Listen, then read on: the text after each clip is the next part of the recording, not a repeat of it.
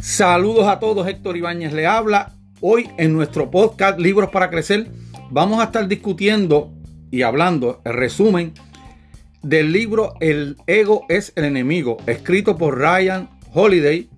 Este libro fue escrito en el 2017 y es sumamente interesante. Les recomiendo que lo compren y lo lean en totalidad.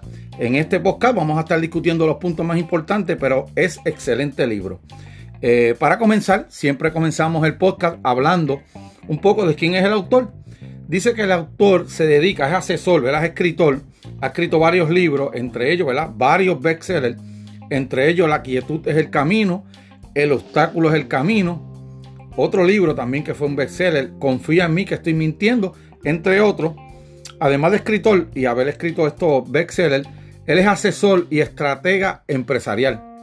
Eh, dice una, una curiosidad de él es que decide abandonar los estudios a los 19 años para continuar el aprendizaje con su amigo Robert Greene. De hecho, Robert Greene, el, el autor de las 48 leyes del poder y otros libros, es mi autor preferido y en ese aspecto, pues él, él abandona sus estudios para, para acompañar y ser socio de Robert Greene. Actualmente, ¿verdad? además de eso, eh, él es director general de marketing de la ropa American Apparel.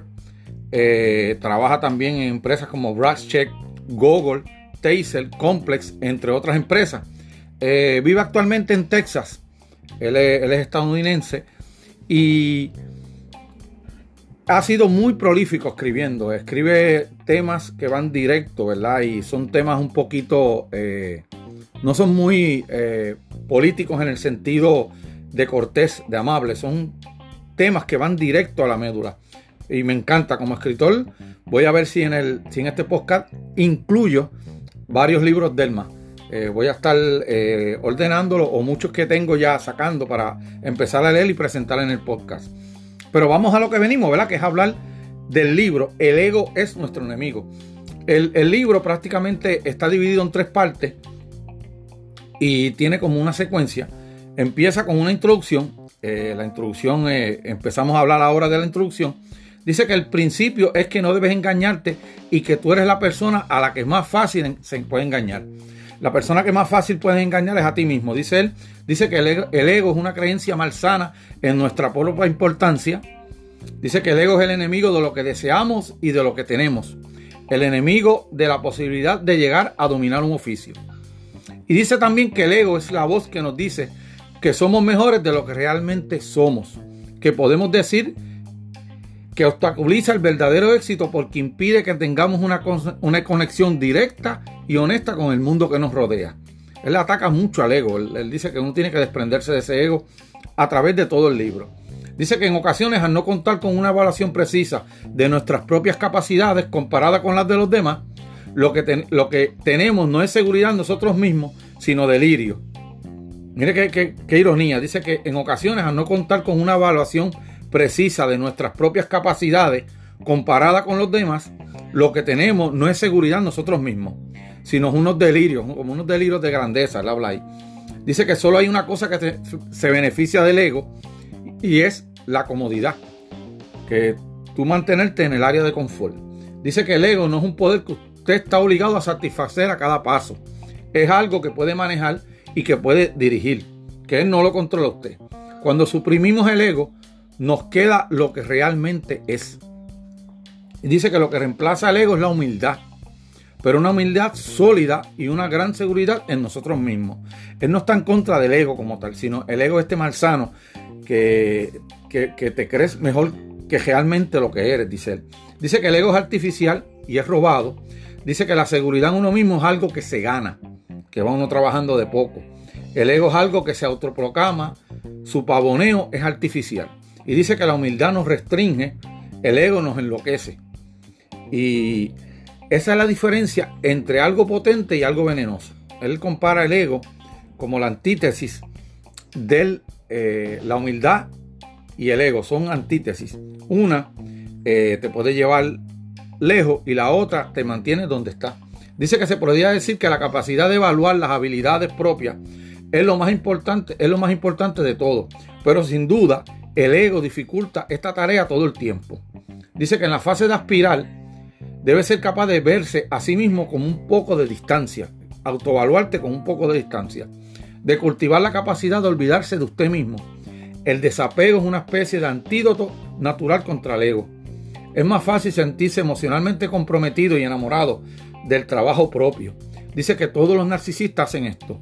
Dice que lo raro no es el talento ni la capacidad, ni siquiera la seguridad nosotros mismos. Dice que lo raro es la humildad, la laboriosidad y la conciencia de sí mismo. Y añade que para que el trabajo sea genuino debe venir de la verdad. Si usted quiere algo más que un relámpago en el cielo, debe estar preparado para concentrarse en algo a largo plazo. Dice que esta gente que tiene un éxito y de momento desaparece, pues si usted quiere algo más, tiene que trabajar en eso y mantenerse todo el tiempo trabajando. Dice que aprendamos que, aunque pensemos en grande, debemos actuar y vivir modestamente con el fin de lograr lo que queremos. Debido a su agresividad, su intensidad, su egoísmo y su infinita autopromoción, nuestros competidores no se dan cuenta de la forma en que ponen en peligro sus propios esfuerzos. Dice para no hablar de la cordura, que en este, en este eh, devenir, en esta competencia, hasta la cordura pueden, pueden perder. Y con esto termina la introducción y pasa a la primera parte de las tres partes que tiene el libro. Y la primera parte se llama Aspiraciones. y titula este capítulo Hablar, hablar, hablar. Dice que quienes saben no hablan y quienes hablan no saben. Eso lo dijo Zedong, dijo eso. Y él lo cita, ¿verdad? Empezando el capítulo como una cita. Dice que al comienzo de cualquier camino nos sentimos alterados y nerviosos. Así que buscamos consolarnos de forma externa en lugar de hacer un trabajo interior. Y esto, esto mayormente lo que se refiere es cuando, cuando las personas eh, tienen ansiedad y, por ejemplo, en vez de hacer un trabajo interior, van y pegan a, van a una tienda a comprar cosas. El trabajo interior no lo están haciendo, están haciendo algo exterior, liberando e, e, esa energía de una manera que no es correcta. Dice lo que muchos de nosotros hacemos cuando estamos asustados o abrumados por un proyecto es hacer cualquier cosa menos concentrarnos en el proyecto. El silencio es una fuerza, en particular al comienzo del viaje, pero muchos piensan que el silencio es un signo de debilidad y que el hecho de ser desconocido es un signo de debilidad y equivalente a la muerte. Así, cuando tú estás en silencio y eres desconocido, piensas que estás muerto. Así que lo que hacemos es hablar, hablar y hablar para mantenernos eh, como una especie de salir del status quo. Dice que recuerda que cualquiera puede hablar de sí mismo, pero los casi los raros es el silencio. La capacidad de mantenernos fuera de conversación de forma deliberada y subsistir sin su validación, sin la validación de estar hablando. El silencio es el descanso de la gente fuerte y segura de sí mismo. Dice que hablar y hacer son dos actividades que compiten por los mismos recursos. Hablar y hacer compiten por los mismos recursos. Las investigaciones muestran que aunque la visualización de la meta es importante, Después de cierto momento nuestra mente empieza a confundirla con progreso verdadero. Lo mismo vale para la verbalización, el estar hablando de lo que, de lo que uno hace o de lo que va a hacer. Incluso el acto de hablar en voz alta con nosotros mismos mientras tratamos de resolver problemas difíciles ha demostrado disminuir significativamente la posibilidad de encontrar una solución. Cuanto más difícil la tarea, más incierto es el resultado y más costoso puede ser el exceso de discurso más nos alejamos de la responsabilidad. El, el punto que le está llevando aquí es que si usted quiere hacer algo, hágalo y manténgase enfocado, el enfoque, y olvídese de estar hablando. Que mucha gente habla, habla, habla, pero no hace el trabajo real que es el que tiene que hacer. Dice que el discurso nos priva de la energía que tanto necesitamos para conquistar la valla que nos separa de la expresión artística. Transforma tu inquietud en un producto y eventualmente vuelve al silencio. Haz caso omiso del impulso de buscar reconocimiento antes de actuar. La única relación entre trabajo y la charla es que una mata a la otra. Y con esto termina el capítulo. Es bien interesante porque a muchos nos pasa, incluyendo a mí, que a veces pensamos, hablamos de algo, pero a la hora de ejecutar nos aguantamos. Y él dice que no, no, no, para de hablar. Mantente enfocado, busca el trabajo y sigue en el trabajo. Y con esto eh, prácticamente termina el, primer capítulo pasa al 2, que se titula Ser o Hacer.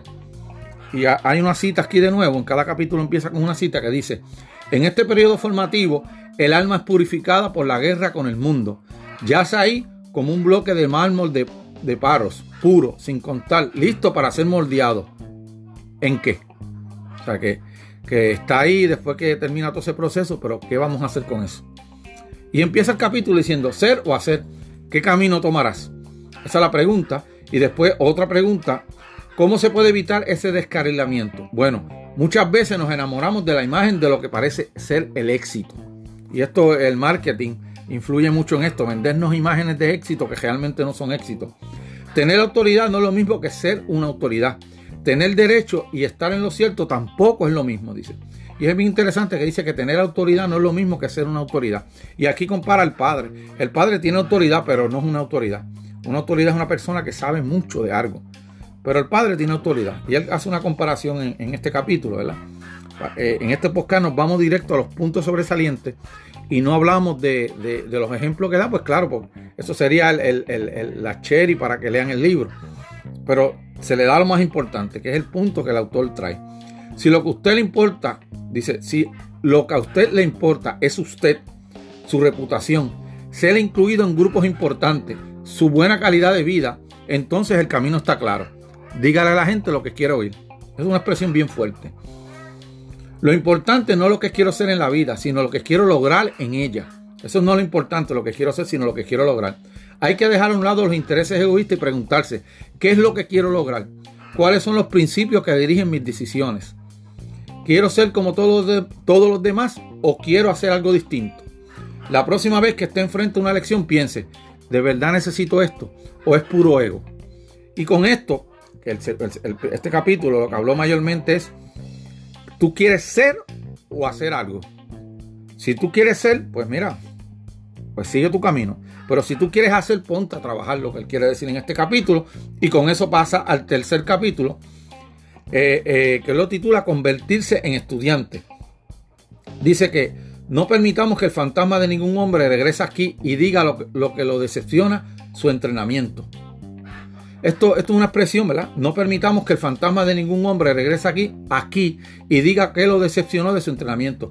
Y esto lo hablan en, la, en, la, en el departamento de bomberos de la ciudad de Nueva York, en la academia de, capacitación de los bomberos. Él lo, él lo cita. Y en convertirse en estudiante, él, él habla de ser estudiante permanentemente en la vida. Dice, el poder de convertirse en estudiante no se limita a tener un periodo extendido de instrucción. También pone el ego y la ambición en manos de alguien más. Porque usted reconoce que esa persona sabe más que usted. Está bajándole al ego. Como dicen por ahí, bajándole dos. Pretender que sabemos es nuestro vicio más peligroso porque nos impide mejorar. Dice que las ideas, las falsas ideas sobre nosotros mismos nos pueden destruir. Y cita a Epícteto que dice, es imposible aprender lo que uno piensa que uno ya sabe. Es imposible aprender lo que uno piensa que uno ya sabe. Dice que no es imposible aprender si creemos que ya sabemos. Eh, no solo necesitamos saber aceptar esas críticas, sino que debemos pedirle, pedirlas activamente, esforzarnos por buscar las críticas negativas precisamente cuando nuestros amigos y familiares y nuestro cerebro nos dicen que estamos haciéndolo muy bien. Aquí yo, yo voy a dar una opinión personal y yo creo que, es importante aceptar la crítica, pero de quién venga la crítica también es importante, ¿verdad? Que el autor no lo menciona, pero yo, yo lo, traigo porque mucha gente está dispuesta a dar crítica y después le ponen el mote constructivo y realmente no, no es una crítica ni constructivo, es quizá viene eh, un comentario de, la envidia. Eh, por último dice que el ego se apresura a llegar al final, piensa que la paciencia es para los perdedores pues la considera equivocadamente una debilidad y la paciencia es una virtud. Eh, esto es lo que, lo que menciona en este capítulo, que se titula, se titula Convertirse en estudiante. Y el concepto que él lleva aquí es que todo el tiempo seamos estudiantes, todo el tiempo estemos en, disponibilidad de aprender. Y con esto eh, sigue para el capítulo, el próximo capítulo que dice no ser apasionado. Y aquí hay también un concepto que él trae que es muy interesante. El libro me encantó. Realmente tengo unos prejuicios a favor del libro. Y empieza con otra cita, este capítulo, que dice que parece que a ti te falta aquel vivida vis animi, que estimula y excita a muchos jóvenes a agradar, a sobresalir y a, distinguirse. Sin el deseo y el ahínco necesario para ser hombre notable, no esperes serlo nunca. Esto lo dijo Lord Chesterfield. Parece que a ti te falta aquel vivida vis animi que estimula y excita a muchos jóvenes a agradar, a sobresalir y a distinguirse. Sin el deseo y el ahínco necesario para ser hombre notable, no esperes nunca hacerlo. Y ahí, después de esa cita, empieza el capítulo y dice, nuestra pasión puede ser precisamente lo que nos impide alcanzar nuestro pleno poder o nuestra influencia o nuestro objetivo. Porque es tan fuerte fracasar con pasión como sin ella. Aquí está atacando a la pasión. No estoy hablando del interés normal o el amor que sentimos por algo. Esa pasión dice que le está correcta. Estoy hablando de una pasión distinta. El entusiasmo desbocado, la disposición a precipitarse sobre lo que tenemos enfrente con toda nuestra fuerza, la carga de energía que nuestros maestros y gurús consideran como el activo más importante de la vida. Él dice que, esa, esa pasión que mueve y eso, dice que él, no, no, no, eh, vamos a parar los caballos, dice aquí. Y ahí empieza a hacer el ataque. Dice, las oportunidades no pueden ser pozos vírgenes y profundos en los que sumergirse sea un acto que requiera una buena dosis de coraje y osadía. Por el contrario, son pozos oscuros, llenos de polvo y bloqueados por distintas formas de resistencia. Lo que en realidad se necesita en esas circunstancias claridad, intención y determinación metódica. Y aquí no menciona en ningún momento que se necesita pasión. La pasión por lo general oculta una debilidad. La ansiedad impetuosidad y frenesí son malos sustitutos de la disciplina, el dominio, la fuerza, el propósito y la perseverancia. Y lo repito porque es importante. Dice que la pasión por lo general oculta una debilidad. Y menciona que la, la, ansiedad, impetuosidad, frenesí son malos sustitutos de la disciplina, del dominio, de la fuerza, el propósito y la perseverancia. Dice que es necesario ser capaz de ver esto en los demás y en uno mismo porque aunque los orígenes de la pasión pueden ser sinceros y buenos, sus efectos son primero cómicos y luego monstruosos.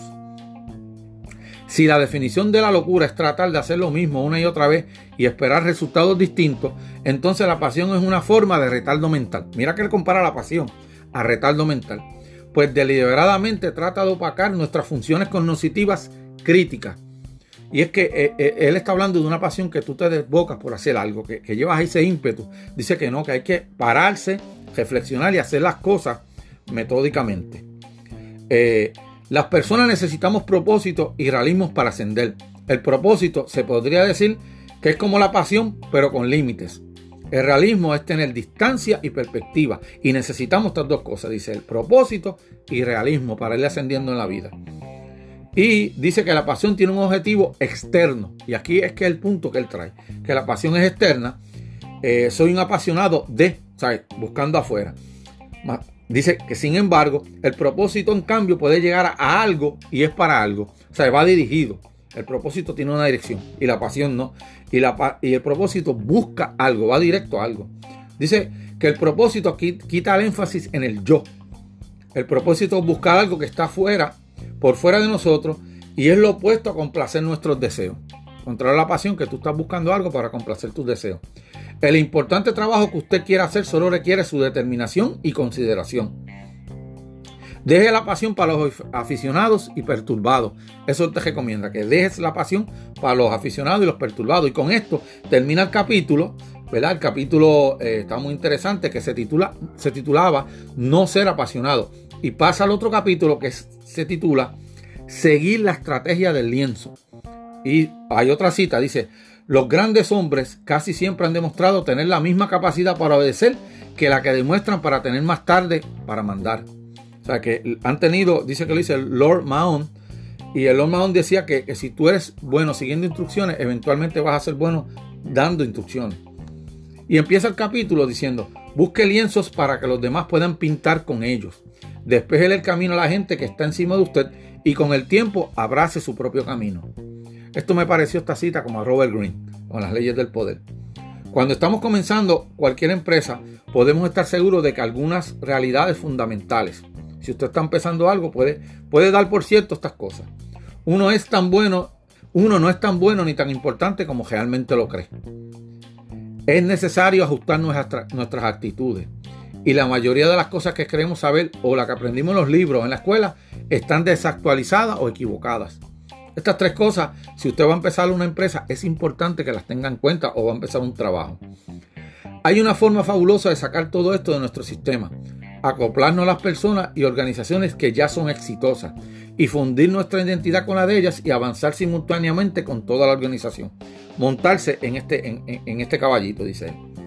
Eh, dice que la, la, grandeza tiene orígenes humildes, viene del trabajo poco cualificado y significa que usted es la persona menos importante del salón, hasta que usted mismo cambie esa situación a punta de resultados. Es decir, haga su trabajo y va a cambiar la situación. Habla poco y haz mucho. Es el consejo que él da. Ese es el propósito de la estrategia del lienzo. Ayudar a usted mismo mientras ayuda a los demás. Deje que los demás reciban el crédito por el crédito, mientras usted aplaza su gratificación y se interesa por lo fundamental. Piense en cada persona como una inversión para sus relaciones y su propio desarrollo. La persona que despeja el camino es quien, en última instancia, controla la dirección en la misma forma que el lienzo le da forma a la pintura. Y con esto terminamos este capítulo que era seguir la estrategia del lienzo, que explicó a saciedad qué significa, ¿verdad? Y con esto también terminamos la primera parte del libro. Vamos para la segunda parte parte que se titula éxito. Dice, el ego es el enemigo, sea cual sea el éxito que usted haya alcanzado. Y aquí hay otra cita de Adam Smith que dice, se nos presentan dos personajes distintos para que los imitemos. Uno rebosa de orgullosa ambición y avidez ostentosa. El otro de humilde modestia y justicia equitativa. Dos modelos diferentes, dos panoramas distintos, aparecen ante nosotros para que podamos moldear nuestro propio carácter y comportarnos a su imagen. Uno más llamativo y rutilante por sus colores, el otro más correcto y exquisitamente hermoso en su diseño. Y como dije, es una cita de Adam Smith. Y aquí dice, sin virtud ni entrenamiento es difícil manejar, manejar adecuadamente los resultados de la buena suerte. Sin virtud ni entrenamiento es difícil manejar adecuadamente los resultados de la buena suerte. Y lo dijo Aristóteles. Y con esto empezamos el primer capítulo que dice, para lo que sea que siga, el ego es el enemigo. Es cosa sabida que la humildad es una escala para la ambición incipiente. Eso lo dijo Shakespeare. Es cosa sabida que la humildad es una escala para la ambición incipiente. El primer capítulo se titula Contenerse y vuelve con una cita, era la introducción de la segunda parte. Dice, he observado que aquellos que han logrado los mejores resultados son quienes se controlan y nunca se emocionan demasiado, quienes siempre están serenos y dueños de sí mismos, con paciencia y gentileza. Y, dice que lo, esto es una cita de Booker's Washington. Y empieza el capítulo aquí hablando en cierto sentido, nuestro propio camino, sea cual sean nuestras aspiraciones, estará definido por la cantidad de cosas malas que, que estamos dispuestos a tolerar. Siempre es difícil mantener el autocontrol. Usted siempre debe tener esto en mente. Debe recuperar el control a pesar de lo mucho que quiera hacer otra cosa. No se puede perder el control para escapar del desespero. Cuando usted quiera hacer algo, algo grande, importante y significativo, será sometido a un tratamiento que va de la indiferencia al sabotaje directo. Aquellos que han sometido al ego entienden que el hecho de lo que los demás nos traten mal no nos agrada a nosotros mismos, sino a ellos. Tan pronto como decida devolver el golpe, usted habrá perdido. El control es una habilidad difícil pero esencial. Y el hecho de los que, de lo que están surgiendo deban soportar los ataques de los que se están quedando atrás es una realidad de vida. Y aquí menciona un caso, lo voy a mencionar brevemente, de un jugador de pelota, eh, Jackie Robinson, el primer eh, afroamericano que jugó en las grandes ligas, béisbol, y los ataques y las humillaciones que tuvo que aguantar y cómo él manejó esto. Es interesantísimo este capítulo y yo creo que es uno de los más importantes del libro. Y con esto termina ese capítulo y empieza el otro que se titula Olvidarse de sí mismo. Una persona que piensa todo el tiempo, que piensa todo el tiempo, no tiene nada más que en qué pensar aparte de sus pensamientos, así que pierde contacto con la realidad y vive en un mundo de ilusiones. Esto lo dijo Alan Watts. Y empieza el capítulo diciendo, la incapacidad de olvidarse de uno mismo no se limita a la ficción. Platón habló del tipo de persona culpable de alimentarse con sus ilusiones. Tendemos a creer que el ego es igual a seguridad en uno mismo y esa es la razón por la cual debemos mantener el control. Se nos exige que contemos historia para vender nuestro trabajo y nuestro talento. Y después de un tiempo suficiente, olvidamos dónde está la línea que separa la ficción de la realidad. Al final, esto termina por paralizarnos o se convertirá en una pared entre nosotros y la información que necesitamos para hacer nuestro trabajo. Ese es el ego, hacer que nos sintamos geniales, incluso cuando nos, nos hace ver como payasos. Lo que hace la gente exitosa es dominar esas fantasías. Ellos hacen caso omiso de las tentaciones que los invitan a sentirse importantes o a distorsionar su perspectiva. Vivir de manera clara y en el presente requiere coraje. No hay que vivir en lo abstracto, hay que vivir en lo tangible y lo real, aunque eso sea incómodo. Sigue el capítulo diciendo, debemos hacer parte de lo que sucede a nuestro alrededor, incluirnos en lo que está sucediendo, gozar con eso, adaptarnos. No hay nadie ahí pendiente de nuestra interpretación. Solo hay trabajo por hacer y lecciones que aprender de todo lo que nos rodea. Es decir, que se olvide del qué dirán del prójimo. Usted siga haciendo su trabajo. Y con esto eh, termina el capítulo, el capítulo y empieza el próximo capítulo que se titula El peligro del orgullo temprano. Un hombre orgulloso siempre estará mirando todo desde una perspectiva superior. Y claro, mientras uno esté mirando hacia abajo, es incapaz de ver lo que está encima. Esto lo dijo es C.S. Eh, Lewis. Lo dijo en una cita de él, empezando el capítulo, como le dije, siempre empieza con una cita. Dice que el orgullo, incluso cuando hay logros verdaderos, es una distracción que crea ilusiones. Lo primero que le otorgan los dioses a aquel que van a aniquilar es orgullo. O sea, usted saque ese orgullo de la mente, que está, esa palabra orgullo está bien amarrada con ego. Dice que el orgullo debilita precisamente el instrumento que necesitamos para tener éxito, la mente. El, ego debilita, el orgullo debilita la mente. La capacidad para aprender, para adaptarnos, para ser flexibles, para construir relaciones, todo esto es opacado por el orgullo. El orgullo toma un logro menor y lo hace sentir como algo inmenso. Desde el comienzo crea una brecha, una brecha entre la persona y la realidad, cambiando de manera sutil y a veces no tan sutil sus percepciones acerca de de qué son las cosas realmente. El orgullo es un invasor experto. No podemos darnos el lujo de tener el orgullo como traductor de nuestros sentimientos.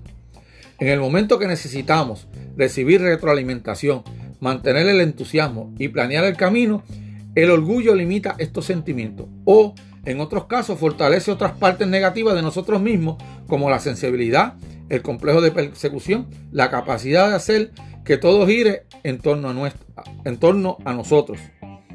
Gengis Khan, El, conquistador más grande, el imperio, eh, él construyó el imperio más grande de la historia del mundo. Decía, si no puedes tragarte tu orgullo, nunca podrás ser líder. Dice que la negatividad es ciertamente un obstáculo del que hay que cuidarse, pero manejarla es bastante simple, la negatividad, ser negativo. El principal producto del conocimiento personal es la humildad. Si usted sabe mucho, es más humilde y escucha más.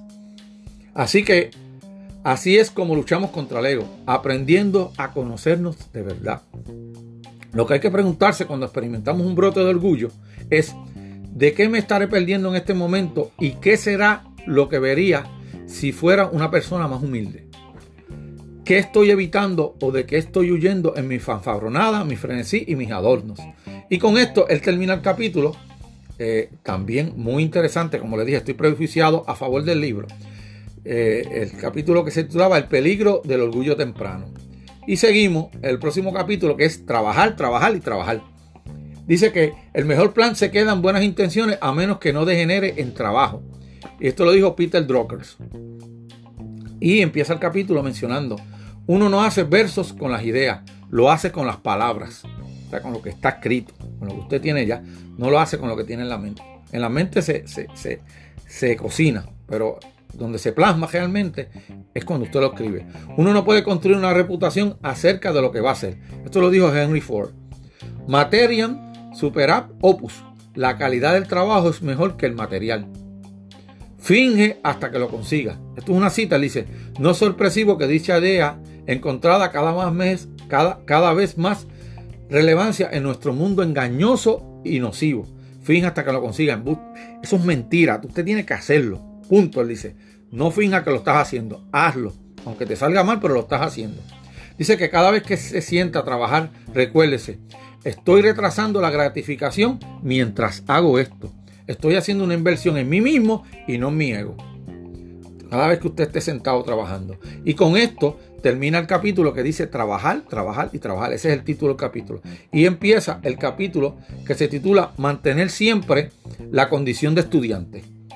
Y eh, ya lo había dicho anteriormente, pero ahora le da más énfasis esta parte, ¿verdad?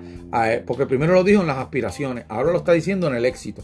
Dice, eh, todo hombre que conozco es de alguna manera mi superior y así puedo aprender de él. Ralph Waldo Emerson.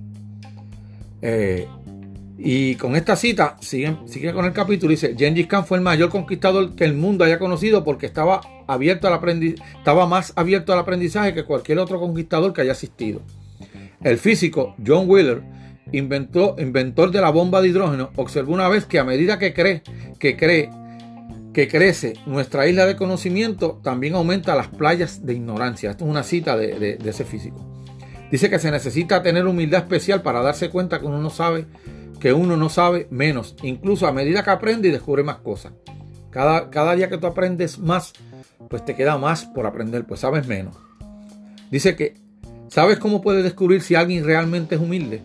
La gente humilde mejora, porque siempre observa y escucha con atención. No supone que sabe, que, que sabe cómo hacer las cosas. Dice que no es suficiente con ser un estudiante al comienzo. Esa es una condición que uno debe estar, adaptar de por vida.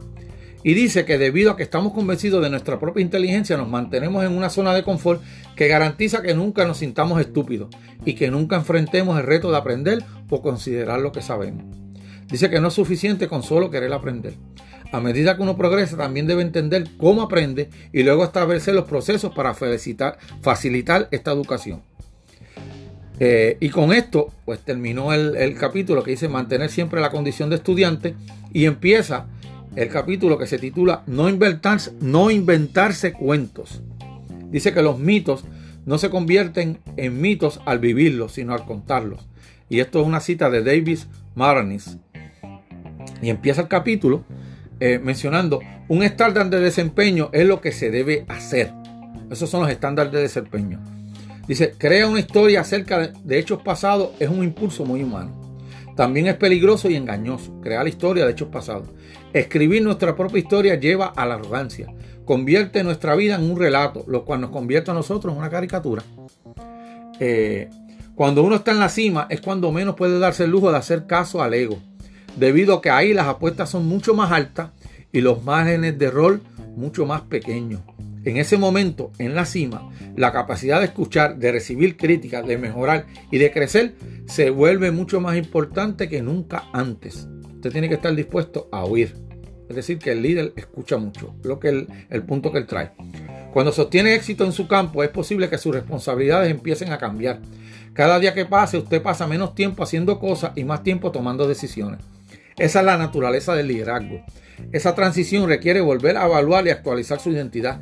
Requiere una cierta humildad para dejar a un lado algunas de las partes más placenteras y satisfactorias de su trabajo anterior. Significa aceptar que hay otras personas que pueden estar más cualificados, más especializados en áreas en las que usted se, se sentía bastante cómodo.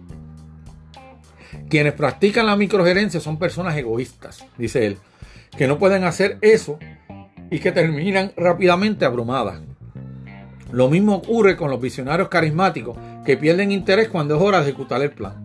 Peores son aquellos que se rodean de lacayos o aduladores que limpian sus desastres y crean burbujas en las cuales ni siquiera se dan cuenta de lo desconectados que están de la realidad. Y dice, por último, en este capítulo, la responsabilidad exige reajuste y luego requiere que haya más claridad de propósito. En primer lugar, hay que establecer los principales objetivos y prioridades de la organización y de su vida. Luego hay que perseguirlos con disciplina para producir resultados y solo resultados. Y con esto eh, termina el capítulo de no inventarse cuentos. Es que usted trabaje, se olvide de las historias estas de, que las empresas empezaron en garaje y todas estas cosas. Olvídese de eso, meta mano en su trabajo, lo que quiere decir aquí. Y este capítulo, el que le sigue, dice saber portarse. No es suficiente tener grandes cualidades, también hay que saber manejarlas. Esto lo dijo Rochefort. Eh, no es suficiente tener grandes cualidades, también hay que saber manejarlas. Y empieza el capítulo, dice, cuando logramos nuestro propósito debemos resistir el deseo de pretender que todo se desarrolla exactamente como lo habíamos planeado.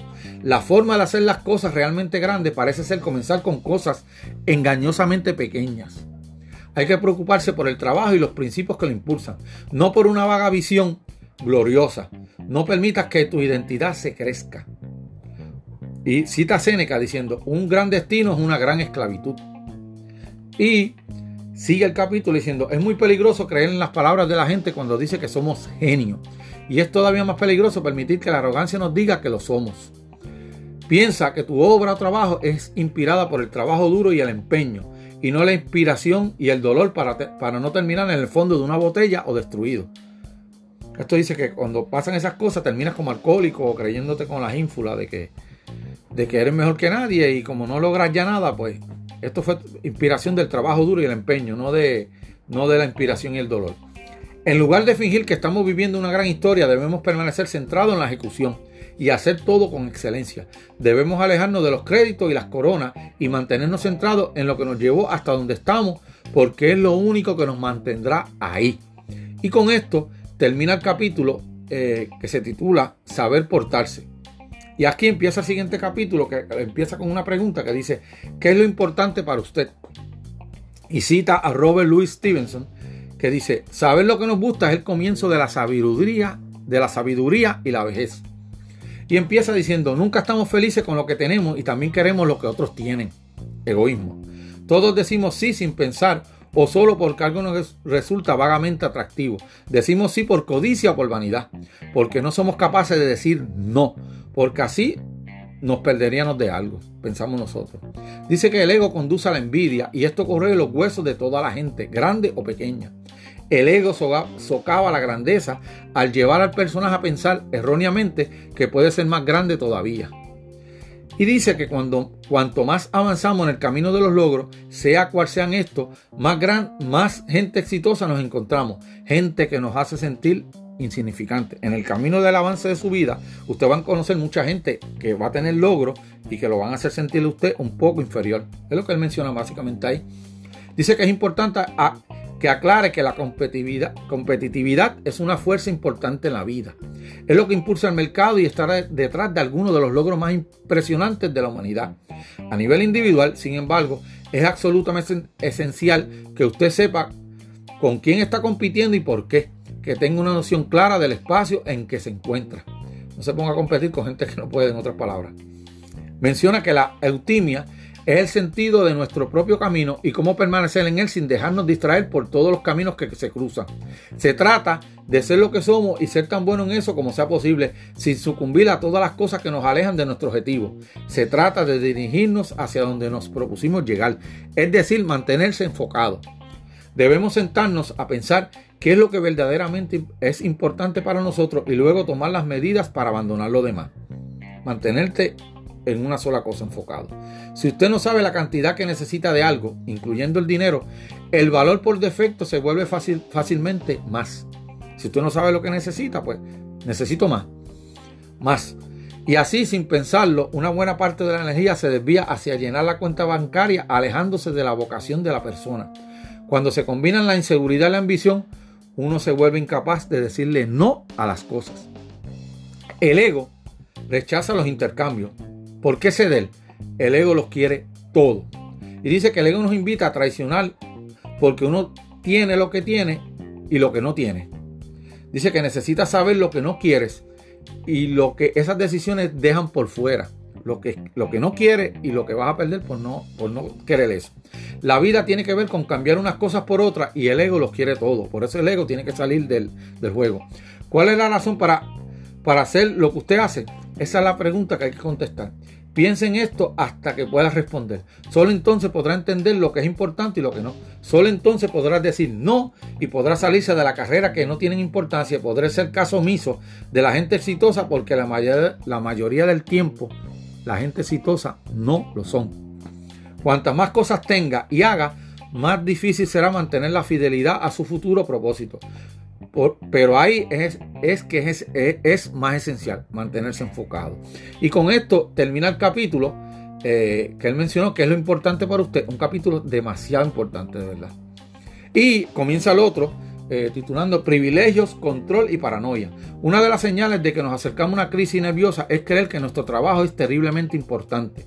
Bertrand Russell. Una cita bien fuerte. Dice que una mujer o un hombre inteligente debe recordar regularmente que su poder y alcance tiene límites. Alguien que se sienta privilegiado supone que todo es suyo. El control dice que todo se debe hacer a nuestra manera, incluso las cosas más pequeñas y anodinas. Dice que el control se puede convertir en un perfeccionamiento paralizante o impulsarnos a pelear millones de batallas sin importancia, solo por el beneficio de mostrar que teníamos la razón. Todo aquel que consiente miedos vacuos se gana miedos reales. La paranoia crea la sensación de persecución para hacer de su víctima una prisionera de sus propios engaños y del caos. Y con esto termina el capítulo que se, titula Privilegios, Control y Paranoia y pasa al otro que se titula Cuidado con las enfermedades del yo. Si solo soy yo para mí, ¿quién será para mí? Si soy, soy para mí, ¿quién soy yo? Esto lo dijo Hiller. Hiller, no Hitler, Hiller. Eh, empieza el capítulo mencionando, el ego necesita honores con el fin de sentirse validado. La seguridad, por otro lado, es capaz de esperar y centrarse en la tarea en mano sin pensar en el reconocimiento externo. Al comienzo de nuestras carreras, podemos hacer sacrificio con mayor facilidad, pero después que lo hemos logrado, la tendencia es pasarse a la mentalidad de obtener lo que merezco por derecho propio. Necesitamos ese dinero, ese título, la atención de los medios, pero no por el equipo o por la causa, sino por nosotros mismos, porque nos las ganamos, porque nos merecemos. Nunca nos ganamos el derecho a ser codiciosos a perseguir nuestros intereses a costa de los demás. Una de las ironías del éxito más peligrosa es que nos puede convertir en alguien que nunca habría querido ser. Lo puede convertir en alguien que usted no quiere ser. Usted notará que al comienzo de la carrera aprovecha cada oportunidad para mejorarla, pero a medida que usted va obteniendo más logros, también se dará cuenta de que gran parte de eso implica una distracción del trabajo. El tiempo que pase con periodistas, premios, gente de mercadeo, es tiempo que estamos lejos de lo que realmente nos importa. No nos convierte en mala persona el hecho de que queramos que nos recuerden, el de querer llegar a la cima ni conseguir lo necesario para vivir en compañía de nuestra familia. Las viejas ideas de que la generosidad o la integridad pueden ser debilidades o que o que no dejar avanzar a alguien es legítimo, han sido refutadas. Y con esto termina este capítulo y menciona meditar sobre la inmensidad. Y aquí em, establece un concepto que se llama simpatía, simpatía con, con Y, es la conexión con el cosmos, dice él. La sensación cósmica, que es un sentido de pertenencia a algo más grande, uno darse cuenta de que las cosas humanas son un punto infinito bien pequeño, infinito, no la palabra no infinito, infinito, mínimo en la inmensidad. Y dice que nada nos aleja tanto de estos conceptos como el éxito material. Cuando carecemos de una conexión con algo más grande que nosotros es como si nos faltara una parte de nuestra alma. A medida que crecen nuestros poderes, nuestros talentos, nos gusta pensar que eso nos vuelve especiales, que vivimos en tiempos maravillosos y sin precedentes. De vez en cuando, siéntase desprotegido contra los elementos, las fuerzas del alrededor. Y con esto termina el capítulo. Pasa al próximo capítulo que es mantener la sobriedad. Dice que el mayor refinamiento deriva de la sobriedad. Bruce Lee lo dijo. El miedo es un mal consejero. Tenemos que luchar para mantener la sobriedad. El poder no corrompe tanto. Eso es demasiado simple. El poder fragmenta, cierra opciones, hipnotiza. Eso es lo que nos hace el ego.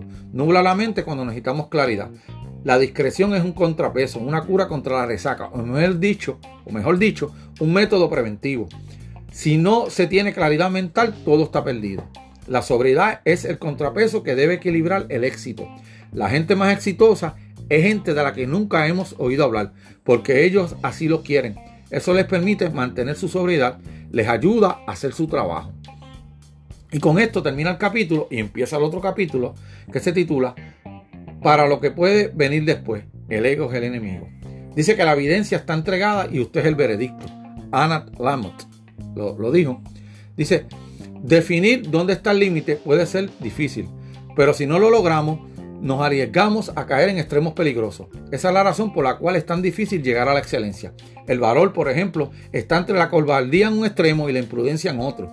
La generosidad es tanto admirarnos todos, debemos detener, detenerse antes de convertirse en derroche o mezquinidad, o con el fin de ser útil. La generosidad, todos la admiramos, pero debemos mantenerla en, un lado, porque si no caemos en el derroche o la mezquinidad. ¿sabe? Para ser útil, tiene que estar entre esos dos extremos. Fomenta una actitud sobria y discreta, evita la codicia y la paranoia, mantener la humildad, atesorar el sentido de propósito, conectar con el mundo más amplio para mantener nuestras vidas enfocadas. Dice que la prosperidad incluso no ofrece ninguna garantía para establecer nuestro límite. El mundo conspira contra nosotros de muchas maneras y las leyes de la naturaleza dicen que todo regresa al punto medio. Y con esto termina el capítulo y termina la parte del libro, la, segunda parte. Y empieza ahora la tercera parte, que se titula Fracaso. No necesitamos compasión, dice. Ni que los demás ni, la, de los demás, no necesitamos compasión, ni de los demás ni la nuestra. Necesitamos propósito, aplomo y presencia. El ego es el enemigo de cualquier fracaso o reto que usted enfrente. Y dice, Adam Smith de nuevo, exhibimos nuestra riqueza y escondemos nuestra pobreza porque la humildad está dispuesta a simpatizar más completamente con nuestra dicha que con nuestra tristeza. Nada es tan mortificante como vernos forzados a poner a la vista del público nuestras angustias y sentir que, aunque nuestra situación está ante los ojos de toda la humanidad, ningún mortal es capaz de imaginarse ni la mitad de lo que sufrimos. Adam Smith, como le dije. Y aquí empieza, el fracaso y la adversidad son relativos y únicos para cada uno de nosotros. Casi sin excepción, esto es lo que, suele hacer la vida. Agarra nuestros planes y los vuelve trizas. Si el éxito es acierto del ego que nos embriaga, el fracaso es un golpe al ego que resulta devastador. Esa es la razón por la cual los errores se vuelven grandes caídas con tanta frecuencia y los problemas pequeños pueden volverse grandes reveladores. Al ego le encanta la idea de que algo es injusto o no lo es. Es lo que los psicólogos denominan, denominan herida marxista, narcista. Perdón. Nos tomamos a pecho eventos totalmente indiferentes y objetivos porque nuestro sentido del yo es frágil y depende de las cosas salgan todo el tiempo como queremos. Pero, ¿qué importa si las dificultades que estamos pasando son culpa nuestra o nuestros problemas? La respuesta es que eso no es importante porque de todas maneras tenemos que lidiar con el asunto inmediato. La gran falla es vernos nosotros mismos como lo que como más de lo que es y valorarse como menos de lo que de verdad vale. Esto lo dijo Gochet, Guachet. La gran falla es verse uno mismo como más de lo que es y valorarse como menos de lo que, de lo que vale de verdad. Y con esto acaba este capítulo, empieza el otro capítulo de la tercera parte, tiempo vivo o tiempo muerto. Y cita aquí, dice, Viver sans temps mort, vivir sin desperdiciar el tiempo. Dice que es un eslogan político parisino, de París. Y dice que hay dos tipos de tiempo en nuestra vida. El tiempo muerto, durante el cual la gente adopta una actitud pasiva y se sienta a esperar, y el tiempo vivo, durante el cual la gente está aprendiendo y actuando y utilizando cada segundo. Dice que Francis Scott Key escribió el poema que se convirtió en himno nacional de los Estados Unidos mientras estaba atrapado en un barco durante un intercambio de prisioneros de guerra en 1819. El tiempo muerto es solo un desperdicio cuando lo dominan la pereza y el conformismo. De hecho, casi todo, cuando usted mira hasta, hasta en Venezuela, Hugo Chávez, que mucha gente no simpatiza, ¿verdad? Y con razón, estuvo preso primero, Hitler estuvo preso primero, ese tiempo de, tiempo muerto, que lo aprovecharon haciendo cosas, ¿verdad? para su propósito. Al carecer de la capacidad de examinarnos a nosotros mismos, reinventamos la energía exactamente en los modelos de conducta que causaron originalmente el problema. Esto lo repetimos cuando fallamos o cuando estamos en problemas. Que es que eh, eh, en vez de examinarnos y, mover esa energía, lo que hacemos es usarlo en nuestro propio, en nuestra, en, contra de nosotros mismos. Dice que, y con esto, ¿verdad? Al carecer de la capacidad de examinarnos nosotros mismos, reinvertimos la energía exactamente en los modelos de conducta que causaron el problema. Con esta cita termina el capítulo y empieza el próximo capítulo de esta tercera parte que se titula Que el esfuerzo sea suficiente. Lo que importa a un hombre activo es hacer lo correcto. Si lo correcto llega a hacerse realidad, es algo que no debería preocuparte. Gaucher de nuevo lo cita. Dice que en la vida habrá momentos que hacemos todo bien, tal vez incluso perfectamente, y sin embargo los resultados serán en cierta forma negativos fracaso, falta de respeto, celo o incluso enfrentarnos a un gran bostezo de parte del mundo. Depende qué nos motive. Esta respuesta puede ser aplastante. Si el ego ejerce su influencia, no podemos aceptar menos que reconocimiento total. Cuando alguien trabaja un proyecto, sea un libro, un negocio, una película, llega un momento en ese proyecto, sale de sus manos y entra al mundo. El producto juzgado, recibido y manipulado por otras personas. Así que deja de ser algo que controlamos y ahora depende de los demás. Nunca tenemos mucho control sobre la recompensa por nuestro trabajo, trabajo y esfuerzo, la validación de los demás, reconocimiento, etc. Y por eso no podemos dejar de ser amables y dejar de producir. Y dice que es mucho mejor cuando el simple hecho de trabajar bien es suficiente. En otras palabras, cuantos menos nos apeguemos a los resultados, mejor estamos. Y esto lo dice mucho Sergio eh, Fernández, el, Instituto de, de, pensamiento positivo, lo dice mucho, que te amajes a la acción y te desprendas del resultado. Haga su trabajo, dice. Hágalo bien y luego déjelo ir y déjelo en las manos de Dios. Eso es todo lo que necesitamos. El reconocimiento y la recompensa solo son extras. El rechazo es para ellos, no para nosotros. Y dice que en la lógica del ego, el esfuerzo no es suficiente. Necesitamos recibir reconocimiento y compensaciones. Dice que el éxito es la paz mental, la cual es resultado directo de la satisfacción de saber que uno hizo el esfuerzo para convertirse en la mejor persona que uno pudo convertirse. Y esto lo dijo Marco Aurelio y lo cito. El éxito es la paz mental la cual es el resultado directo de la satisfacción de saber que uno hizo el esfuerzo para convertirse en la mejor persona que uno puede convertirse. Marco Aurelio. Y dice que la ambición es atar nuestro bienestar a lo que hacen o dicen otras personas. La cordura, atarlo a nuestros propios actos. Y lo vuelve y lo dice Marco Aurelio, una cita de él. Dice que no podemos dejar que los elementos externos sean lo que determinen si algo vale la pena o no. Que eso dependa de nosotros, si algo vale la pena o no. Y con esto termina el capítulo, ¿verdad? De, esta tercera parte que dice que el esfuerzo sea suficiente. Eh, y con esto pasa al otro capítulo que dice momentos del club de la pelea. Y dice, y cita, si uno encierra la verdad y la esconde bajo la tierra, esta crecerá y reunirá un poder tan explosivo que el día que estalle hará volar todo lo que encuentra a su paso. Esto lo dijo Emily Sola. Y empieza el capítulo diciendo, cuanto más grande es el ego, más dura es la caída. Muchos cambios vitales significativos provienen de momentos en los cuales una persona está totalmente destruida, en lo que todo lo que pensó sabía sobre el mundo resultó falso. Lo leo de nuevo que lo, mencioné un poco mal. Muchos cambios vitales significativos provienen de momentos en los cuales una persona está totalmente destruida, en lo que todo lo que pensó que sabía sobre el mundo resultó falso. Estos momentos pueden ser catalizadores de cambios que tenemos terror de hacer, cambios buenos o malos. La decisión es nuestra. Dice que una mirada a nuestra historia muestra que estos momentos parecen definidos por tres rasgos. Casi siempre vienen de la mano de una fuerza o una persona externa. Con frecuencia involucran cosas de nosotros que ya sabíamos pero que teníamos mucho miedo de admitir. De esas ruinas surgen las oportunidades de hacer grandes cambios y progresos.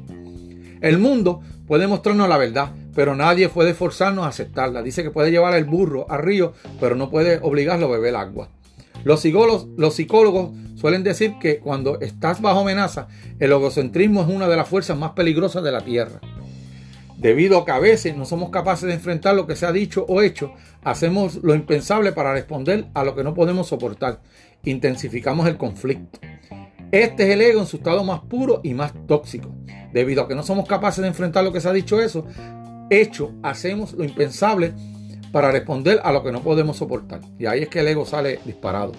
Tenemos tanto miedo a perder nuestra propia estima o la estima que nos tienen los demás que contemplamos la posibilidad de hacer cosas terribles. Dice que la única forma de apreciar el progreso es pararnos en el borde del hueco que cavamos para, nosotros mismos, mirar hacia abajo y sonreír con cariño al ver las huellas ensangrentadas que dejamos en las paredes en nuestro camino al ascenso. Usted cayó en un boquete, usted sube y se para en el mismo borde y mira y dice, me costó mucho sacrificio. Y con esto termina el capítulo, ¿verdad? Que estábamos mencionando, momentos del club de la pelea, que es pelear contra los obstáculos, no contra las personas. Y empieza el otro, que se titula Poner límites. Dice, puede arruinar tu vida solo si te arruinan tu carácter, Marco Aurelio. Detente en algún momento y pregúntate, ¿esta es la persona que quiero ser? El problema comienza cuando nuestra identidad está atada a nuestro trabajo y nos preocupa que cualquier falla diga algo malo sobre nosotros como personas. Es el temor a hacernos responsables de haber cometido un error. Es la falacia del costo irrecuperable. La mayoría de los problemas son temporales, a menos que no nos encarguemos de que no sea así. El ego es el único que piensa que la vergüenza o el fracaso son más de lo que son. La historia está llena de personas que sufrieron terribles humillaciones y después se recuperaron y tuvieron carreras largas e impresionantes. Aquel que le tema la muerte nunca hará nada digno de un hombre que esté vivo. Y lo dijo Séneca. En cualquier momento, a lo largo del círculo de la vida, podemos estar aspirando a algo o teniendo éxito fallando, aunque en este instante estemos equivocándonos.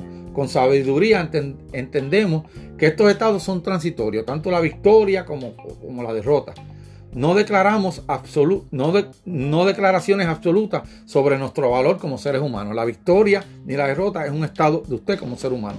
El único fallo real es el abandono de los principios. Y con esto termina el capítulo, poner límites, y entramos casi en el último capítulo, lleve su propio puntuaje, dice. Nunca miro hacia atrás, excepto para investigar sobre algún error. Solo veo peligro en reflexionar sobre las cosas de las que me siento orgulloso. Elizabeth Noble Newman. es una cita de ella. Dice que a la gente buena no le importa mucho cómo piensan los demás. Les importa sus propios estándares y estos son mucho más altos que los de los demás. El ego no puede mejorar porque solo ve la validación. Recuerde que los hombres vanidosos nunca escuchan más que los elogios. Su potencial, lo mejor de lo que es capaz, es ese metro con el que usted debe medirse, sus propios estándares. Ganar no es suficiente. La gente puede tener un golpe de suerte y ganar. Hay personas que pueden ser completamente desgraciados y ganar. Cualquiera puede ganar, dice él. Pero no todas las personas pueden ser las mejores personas posibles. Cuando uno saca el ego de la ecuación, la opinión de los demás y los indicadores externos pierden importancia.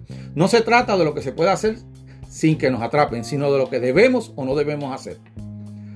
Una persona que se juzga a sí misma con base a sus propios estándares no anhela estar en primera plana tanto como alguien que deja que los aplausos sean los que contabilicen su éxito.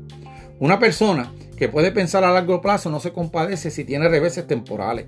El ego bloquea eso. Así que tenemos que someterlo y aplastarlo continuamente con estándares cada vez más altos. Y este es el último capítulo, el penúltimo, dice amar siempre. ¿Y por qué deberíamos sentir rabia contra el mundo? Como si al mundo le importara. Dice que esto lo hizo Eurípides.